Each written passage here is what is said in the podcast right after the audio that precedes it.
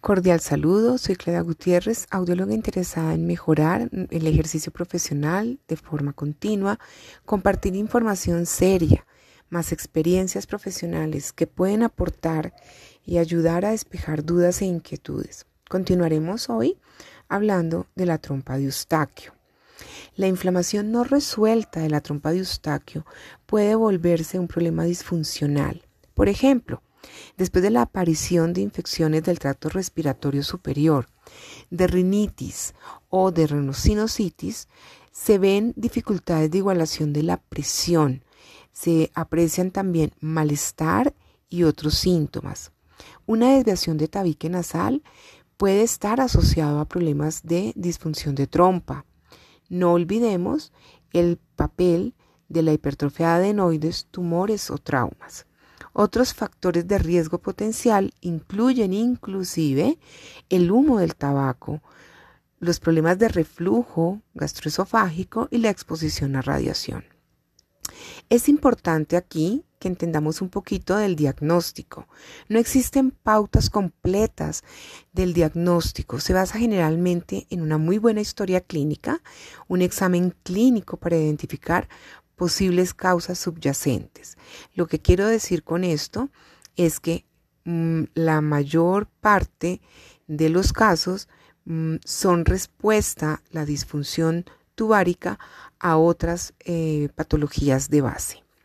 En la práctica clínica, mientras que la presión negativa de oído medio a menudo indica una disfunción de trompa, podemos tener una presión normal en el oído medio y aquellos con presión negativa del oído medio pueden ser asintomáticos.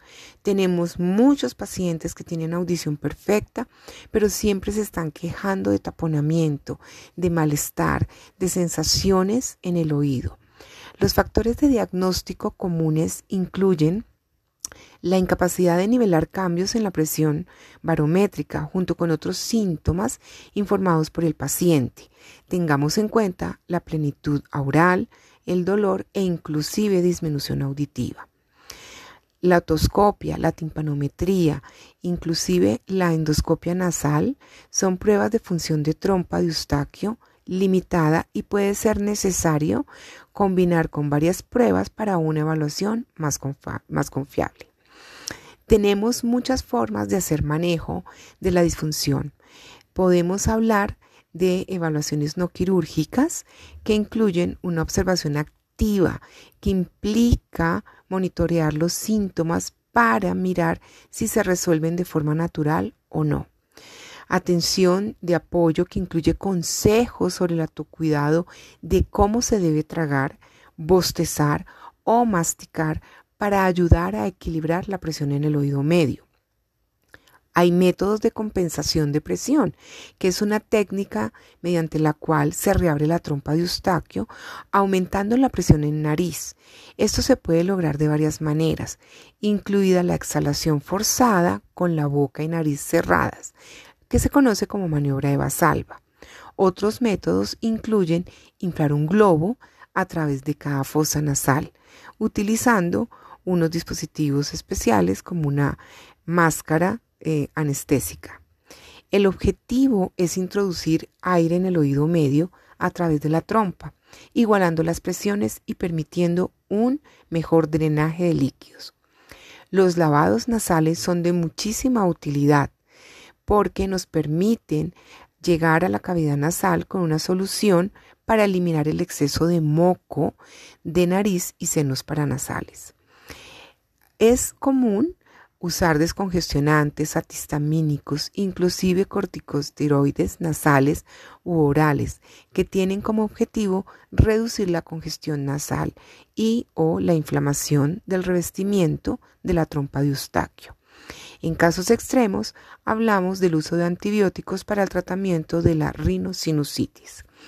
Son patologías que afectan la función de la trompa y en el tiempo van lesionando la misma estructura. También tenemos opciones de orden quirúrgico. Se usan tubos de ventilación que se insertan en el tímpano a través de una pequeña incisión. Eh, podemos hablar de dilatación con balón, eh, son eh, dispositivos colocados en la trompa de Eustaquio. Es un procedimiento que tiene como objetivo dilatar la trompa y mejorar la función. La aplicación transtubárica de fluidos, aplicación de fluidos en oído medio a través de la misma trompa. Y eh, por último, una tuboplastia de Eustaquio se hace con láser o herramientas de corte giratorio para eliminar membranas mucosas que se han agrandado, que están hipertróficas y el cartílago puede despejarse eh, y así mejorar eh, la parte de función de la trompa. son muchas las investigaciones que se vienen haciendo en trompa. Vemos textos de ensayos clínicos, de evaluaciones en institutos eh, en muchos países. Esto nos lleva a mantenernos al día y estar pendiente de qué es lo que está ocurriendo con otras patologías que pueden afectar la función de la trompa. Gracias por eh, su escucha el día de hoy. Quedamos atentos a sus preguntas para poder orientarles y de las cuales seguramente lograremos eh, ampliar contenidos. Estamos en Instagram Fonopodcast Latán y audióloga Claudia Gutiérrez.